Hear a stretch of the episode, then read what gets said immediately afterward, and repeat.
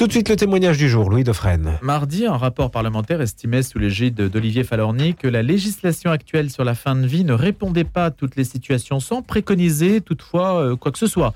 Mais ils ont fait état d'une hypocrisie quant à la manière dont la loi actuelle, en particulier la sédation profonde, euh, assez peu appliquée semble-t-il, traite donc de la fin de vie. Et puis le lendemain, donc hier, les évêques réunis à Lourdes réaffirmaient leur opposition à une éventuelle modification législative vers une légitimation de l'euthanasie ou du suicide assisté, plaidant pour une meilleure prise en charge de la dépendance due au grand âge. On voit donc bien que entre les députés et les représentants, les évêques de l'Église, il y a un, abîme, un gouffre, en tout cas quelque chose qui les sépare indiscutablement. Et ce débat va sans doute s'aiguiser. Donc sur notre antenne, on va entendre régulièrement des personnes qui vont prendre position sur le sujet. Ce matin, c'est euh, Tugdual d'Alderville, Alliance Vita, association qui se présente comme euh, défendant la dignité humaine qui vient en aide aux personnes fragilisées par les épreuves de la vie. Tugdual d'Alderville en est le porte-parole et il est aussi membre correspondant de l'Académie pontificale pour la vie, essayiste. Et il publie Docteur, ai-je droit encore, ai-je droit de vivre encore un peu aux éditions Salvatore Bonjour Tugdual d'Erville. Bonjour Ludofren. Comment, euh, dans quelle étape du débat sommes-nous aujourd'hui sur la fin de vie? Puisque nous, on en parle régulièrement, on va faire des points et, écouter les uns les autres là-dessus. On s'approche de Vous la... êtes dans un tour de France, non? Oui, oui, là, je, je, bouge dans une 20 villes pour, euh, pour euh, justement sortir un peu ce débat de, de la confusion. Comme vous l'avez indiqué, il y a une remise en cause de la législation actuelle et en, ce faisant, elle, rentre en confusion. J'ai entendu ce que ce qu'a dit Olivier Falorni, qui était quand même porteur aussi lui-même d'une proposition de loi pour l'euthanasie, qu'il a contribué à, faire voter. Donc le euh, choix de cette personnalité, c'était déjà un peu un oui, quand même. Ça, nous, il nous a auditionné, donc on a pu s'exprimer devant lui. Et ce qu'on lui a dit, et ce qu'il ne peut pas ignorer, c'est que euh, la sédation profonde et continue jusqu'au décès, qui effectivement est rarissime parce que on préfère des sédations réversibles qui maintiennent la, personne lorsqu'elle est, lorsqu'elle est souffrante. On peut l'anesthésier euh, la nuit, peut-être faire en sorte qu'elle puisse avoir des relations le jour parce que ça éteint toute liberté, une sédation profonde et continue. Mais la haute autorité, voilà, la haute autorité de la santé a bien précisé en 2020, deux années après, euh, euh, en 2018, pardon, deux ans après le vote de la loi Claes-Leonetti, qu'elle euh, était différente de l'euthanasie du fait de l'intention. Et ça, c'est absolument majeur. C'est-à-dire qu'il est, est proscrit, il est interdit en France de, provoquer délibérément la mort. Et une chose est de soulager, euh, quitte à ce que euh, éventuellement la conséquence plus lointaine qu'on peut assumer soit la mort, mais parfois soulager au contraire, d'ailleurs prolonger un peu la vie parce que la personne est moins souffrante, c'est important de soulager, mais sans tuer. Et cette digue-là que beaucoup veulent faire sauter, ça nous fait basculer dans, un autre système. Le serment d'Hippocrate, il a 2500 ans. C'est je ne, je ne délivrerai pas euh, à personne du poison, même si on m'en fait la demande. Et euh, vous, avez évoqué cette, euh, cette position des évêques de France. Je, note aussi que 800 000 soignants, au travers de 10 associations, à la fois de soins palliatifs, de gériatrie, des infirmiers, ont affirmé que tuer n'est pas un soin. Donc c'est un enjeu qui dépasse, qui, qui dépasse la question religieuse. Le pape François euh, auquel on espère une, bonne santé, euh, nous dit euh, tuer n'est pas humain, laissons cela aux animaux, et ce n'est pas une question de religion. Donc il y, a tout un risque d'ailleurs à, entre guillemets, catholiciser le débat pour prétendre qu'il n'y a que les cathos qui seraient favorables au respect de la vie, ce qui serait quand même énorme. Tu Derville, quand Olivier Falorni dit donc que, que la sédation profonde et continue n'est pas pratiquée, euh, c'est une sorte de, comment dirais-je, d'argument un petit peu biaisé d'estimer, de se fonder là-dessus pour exiger un, changement du cadre légal. Oui, elle est, oui, parce que au fond, euh, cette loi Claes-Leonetti a instauré euh, comme un droit le fait de pouvoir être anesthésié quand on le demande en toute fin de vie, c'est légitime. Euh, à condition bien sûr que les souffrances, euh, les douleurs soient réfractaires, qu'on n'ait pas à les soulager, parce que sinon on va un peu vite en besogne. Au lieu de soulager, on risque d'endormir. Et c'est pratiqué exceptionnellement et en toute fin de vie, ce qui est bien sûr euh, nécessaire parce qu'on va pas. Si vous voyez, si vous m'endormez maintenant et que vous arrêtez mon alimentation, mon hydratation, je meurs. Et donc l'objectif à ce moment-là, ça deviendrait de tuer. Et donc ces critères qui différencient bien des sédations qu'on va faire en dernier recours et puis euh, l'euthanasie, cette différence, eh bien, elle doit être marquée. En Belgique, où l'euthanasie a été légalisée, nos amis belges nous en témoignent. on ne sait plus ce qu'on fait.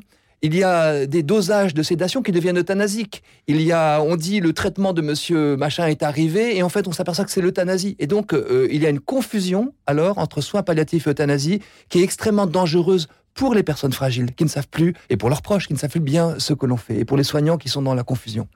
Il y a une commission sous l'égide d'Éric Orsena qui travaille à modifier le vocabulaire sur cette question-là de la fin de vie pour rendre les mots moins violents. Donc, par exemple, l'aide active à mourir, c'est une sorte d'euphémisation d'euthanasie, parce qu'euthanasie, c'est présumé être trop violent.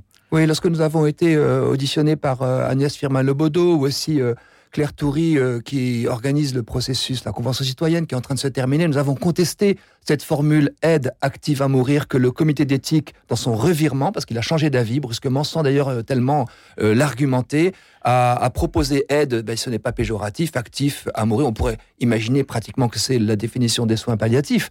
Et donc, c'est vrai que le, le, président de la République a, a dit qu'il n'aimait pas le mot euthanasie, le mot suicide, mais il faut appeler un chat, il faut appeler un mot, euh, il faut appeler un chat euh, par son nom. Hein. C'est-à-dire qu'ils ne vont pas figurer dans la loi. Euh, c'est-à-dire que le aide active à mourir est une sorte de paravent qui cache, aux yeux du comité d'éthique, les deux mots, j'ai envie de dire MAUX, que sont d'une part le suicide assisté et d'autre part l'euthanasie. Donc il y a effectivement une bataille sémantique et euh, nous avons d'ailleurs été extrêmement choqués de voir que c'est dans l'annexe 6, pour ceux qui veulent, on peut s'y reporter de l'avis 139 du comité d'éthique. Il y a tout un, débat pour dire est-ce qu'on garde le mot suicide pour le fameux suicide assisté qui est dans l'air du temps? Eh bien, euh, la conclusion, c'est de dire euh, de, ceux qui font cette réflexion, de dire bah, finalement, il faut garder le mot suicide, mais avec le temps, il deviendra neutre. Et ça, c'est énorme parce que nous sommes tous endeuillés par des suicides dramatiques. Le comité d'éthique, dans, dans, l'annexe de son avis 139. C'est énorme parce que euh, le suicide est un drame national qui nous touche tous, qui impacte très lourdement chaque suicide, en moyenne 7 personnes. Et quand un suicide n'impacterait personne, on pourrait s'interroger sur la mort sociale, entre guillemets, de celui désespéré qui a mis fin à ses jours. Et nous souhaitons, nous, à Alliance Vita, que personne ne soit discriminé au point d'être exonéré de cette prévention du suicide qui justement est nécessaire pour les plus souffrants, les plus fragiles. Et donc, euh, l'idée de neutraliser le mot, qu'il ne soit plus péjoratif, qu'il devienne une mort possible, ça risque, et on le voit dans notre service, on a lancé depuis maintenant 20 ans SOS Fin de Vie, un service d'aide aux personnes souffrantes. À chaque fois qu'on redébat de ce sujet, des personnes fragiles psychiquement nous disent est-ce qu'on pourrait, est-ce que je pourrais avoir le suicide? Vous savez qu'en Belgique, tout à fait légalement l'an dernier. Chanty Décorté, 23 ans, une jeune fille qui était fragile psychiquement, qui a connu des attentats de Bruxelles, on a été traumatisé sans être blessé, a été euthanasiée à cause uniquement de ses souffrances psychiques. Au Canada, l'aide médicale à mourir, au départ pour des situations exceptionnelles, c'est une euthanasie, est désormais prodiguée pour des personnes avec un handicap physique, qui pour certaines ont dit, je la demande L'euthanasie, donc, non pas parce que je veux mourir, mais parce qu'on ne me donne plus les traitements, les soins appropriés à mon état, à son évolution, ou je n'ai pas euh, un logement approprié. Et donc, ce que nous dénonçons, nous, c'est ce risque d'une société qui pousse à l'auto-exclusion les plus fragiles. Le titre de mon livre, Docteur, ai-je le droit de vivre encore un peu? C'est ce qu'a dit un patient à un médecin belge qui me l'a rapporté, convaincu par ses enfants. Il était fatigué, âgé, mais pas gravement malade convaincu par ses enfants de demander l'euthanasie, il a face à face avec son médecin, c'est ce qu'il lui a dit. D'abord. Est-ce que vous croyez, docteur, que j'ai le droit de vivre encore un peu? Parce que dès qu'on légalise l'euthanasie, les plus fragiles ont dans la tête l'idée que ça fait intrusion dans leur tête. Ben, est-ce que j'ai le droit encore de vivre? Est-ce que je pèse pas trop? Est-ce que je ne coûte pas trop? Et est-ce que justement, euh, pour citer l'auteur de cette phrase, quand on pose la question, quelle réponse offre le corps médical? Eh bien, en France, quand une personne est dans une désespérance, lorsqu'elle euh, euh, désire mourir, ce qui est bien sûr euh, possible, même les, proches peuvent à un moment donné se dire mais ça n'en finit plus. On, a cette impatience. C'est pour ça que l'interdit de tuer doit nous protéger. Eh bien, on écoute la personne, on la soulage, on la, on, protège de justement la désespérance, on l'accompagne. Je suis d'une personne qui disait en soins palliatifs j'avais envie de mourir avec un gros sourire parce qu'elle est arrivée toute tendue, mal soignée dans sa douleur. Une fois qu'elle été bien accompagnée, elle a pu vivre tous ces derniers moments. Voilà. Dans un pays comme la Belgique, on le voit dans un livre que je conseille aussi, L'envers du décor, coordonné par Timothy DeVos, eh bien, on voit que lorsqu'une personne demande l'euthanasie, elle est orientée immédiatement vers le protocole euthanasique, sans qu'on s'interroge sur les raisons profondes pour lesquelles elle le demande. Et donc, euh, la C'est la facilité. C'est la facilité. La mauvaise monnaie chasse la bonne. Et ce qui est expéditif, eh bien, c'est très tentant. Les soins palliatifs sont exigeants. Ça nous demande surtout à nous, les proches qui les accompagnons, ces personnes, nos proches, de consentir à l'imprévisible. Hein. Ce temps d'écologie humaine, qui est la mort naturelle. On meurt quand on a fini de vivre. Mais provoquer la mort, c'est une autre civilisation. C'est un basculement. C'est la modernité qui prend la main sur la mort, qui la provoque avec toutes les conséquences derrière. des soignants qui sont traumatisés au terme de leur carrière par tous ces visages de personnes, parce qu'ils ont transgressé un interdit fondateur de notre vie en société, les proches qui n'étaient pas forcément tous d'accord. Hein, J'ai une amie, Claire Dix, qui, dont le père est euthanasié, euthanasié en Belgique contre la vie de sa fille, souffrant euh, elle-même du même handicap que son père, et qui criait sa révolte de voir qu'après plusieurs visios avec une psychologue, ben, son père euh, avait été euthanasié, et, à quel point c'était douloureux pour elle, ce, dernier message. Voilà, y y a, on, nous ne sommes pas des îles, voyez. L'idée de l'euthanasie, c'est l'idée d'une autonomie euh, idolâtrée. Voilà, je suis maître totalement de ma vie. Et, et, et le risque, c'est que, au fond, euh, nous nous isolions les uns des autres, alors que euh, toute personne qui quitte ce monde par une mort, entre guillemets, administrée, provoque chez ceux qui lui ressemblent par leur handicap, leur, leur souffrance, leur situation. Et la question, et moi alors, est-ce que je ne suis pas de trop?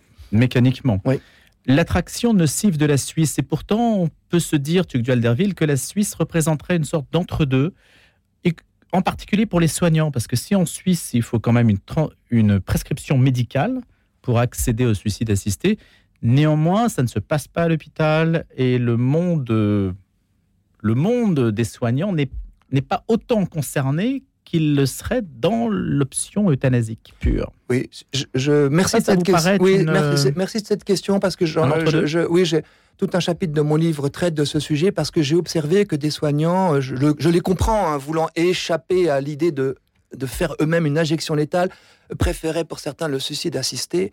Alors, ce que je peux répondre, c'est d'abord que le comité d'éthique, lorsqu'il prône le suicide assisté, précise qu'en raison de l'égalité entre les citoyens, eh bien, il faudrait tout de même légaliser l'euthanasie pour ceux qui n'ont pas la capacité de se donner eux-mêmes la mort, soit en prenant eux-mêmes le breuvage létal euh, ou, le, ou, déclenchant eux-mêmes la perfusion. Donc, l'un ne remplacera pas l'autre. Voilà, l'un et l'autre vont ensemble, s'articulent, quoi qu'il en soit, vous l'avez dit, euh, des soignants seraient appelés, soignants entre guillemets, seraient appelés à, le, à, le, prescrire. Prescrire, mais pardon, je ne trouve pas le mot parce qu'au fond c'est un mot assez choquant. Et puis vous avez vu ce qui se passe en Suisse, c'est-à-dire que je, cite le cas de ce New-Yorkais qui a découvert que deux de ses sœurs sont allées obtenir en Suisse le CID assisté.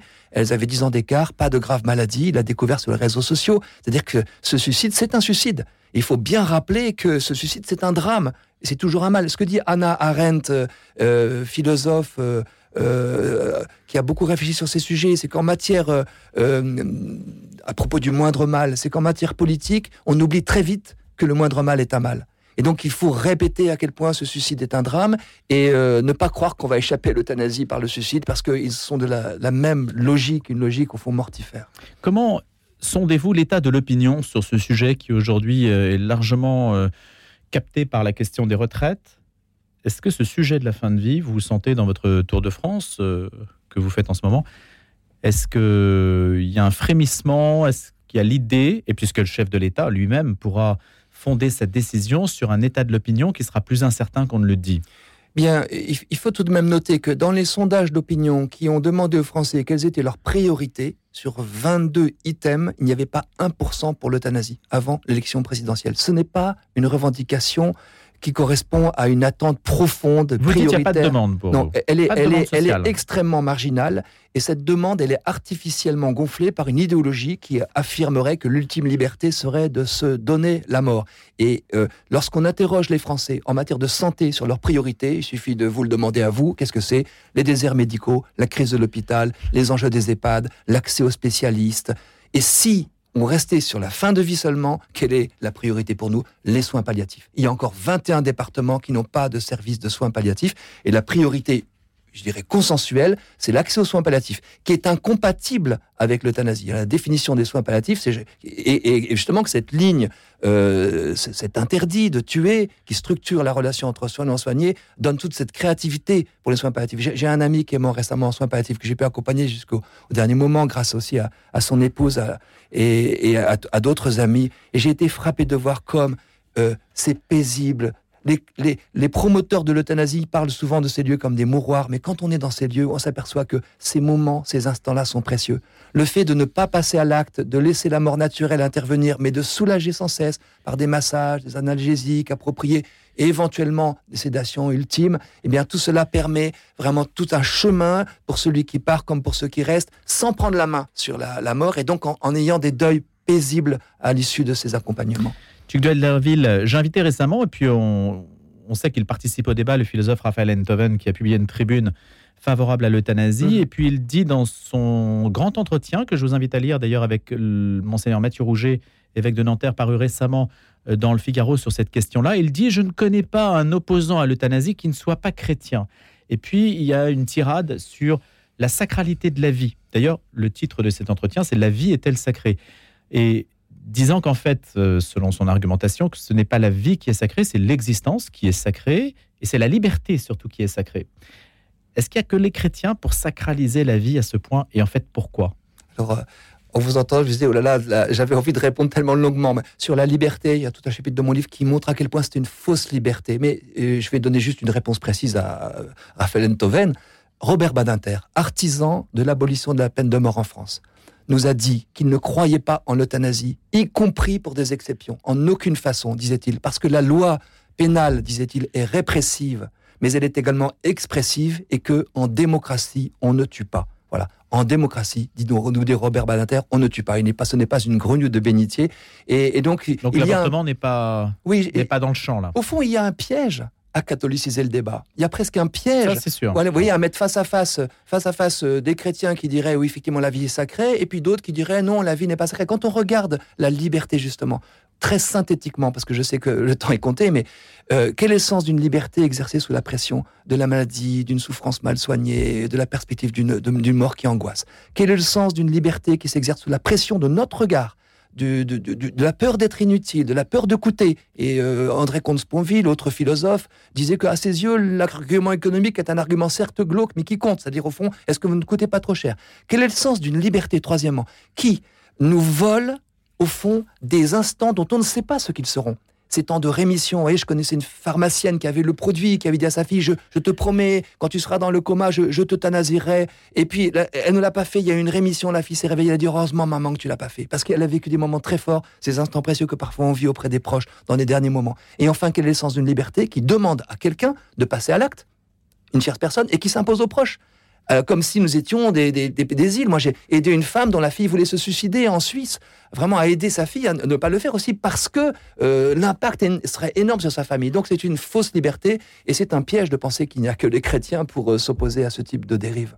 Les soignants sont mobilisés, vous l'avez dit, et la tribune qu'ils avaient publiée se fondait sur une mobilisation d'à peu près 800 000 personnes. Oui, tout à fait. Est-ce qu'aujourd'hui, ces soignants se mobiliseraient au point de faire grève, au point, sur cette question, de se montrer très disruptifs Vous savez que les difficultés qu'on a désormais dans, le domaine de la démographie médicale ou des soignants, y compris euh, des aux- auxiliaires de vie, des, des aides-soignantes en EHPAD. Or, les sondages précis qui ont été faits auprès de soignants concernés par ces fins de vie, notamment euh, en soins palliatifs, montraient que beaucoup d'entre eux préféraient quitter leur métier que d'être euh, engagés dans le processus aboutissant à ce qui est antinomique de leur métier de gardien de la vie, de soignant.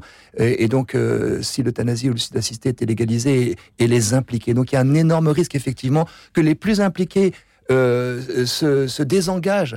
On le comprend, hein, parce qu'ils auraient de toute façon euh, un droit et même un devoir d'objection de conscience. On leur vendra même la clause de conscience. Et j'ai pu démontrer aussi dans, dans mon livre à quel point c'est un leurre. Parce que au départ, il y a une clause de conscience pour faire avaler la pilule, si vous me permettez l'expression. Et puis, dans les, dans les années qui suivent, on voit que les carrières médicales sont entravées. On voit surtout que les équipes sont Mm. divisées. Et quel est le sens aussi pour un soignant qui accompagne une personne de dire bah, c'est bon, pour la fin de sa vie, je le remets dans les bras d'un euthanasieur? Donc, on le voit, il y a un énorme risque, effectivement, de fracture dans le corps médical. Mais vous les appelleriez à se mobiliser si jamais la loi allait dans le sens de l'euthanasie, tu Derville Bien sûr, euh, beaucoup se mobilisent déjà. On a des centaines de soignants avec nous à Alliance Vita. Il y en a bien sûr beaucoup d'autres. Vous l'avez dit, 800 000 qui se sont mobilisés. Et il y a, une- il y a effectivement à montrer au pouvoir public que, au-delà de la pression très idéologique de, de je dirais, un, un groupe euh, qui, euh, qui le fait depuis longtemps, il a une, une- une mobilisation très forte de soignants, de personnes fragiles concernées par le handicap. Et nous, on aura une mobilisation mardi prochain avec Soulager mais pas tuer, hein, sous une- un collectif- interassociatif parrainé par Philippe Ozzodi Borgo pour euh, protester contre toutes ces dérives. Merci Tugdual Derville, porte-parole d'Alliance Vita. Docteur, ai-je le droit de vivre encore un peu l'euthanasie et le suicide assisté démasqué aux éditions Salvatore Merci d'être venu. Merci.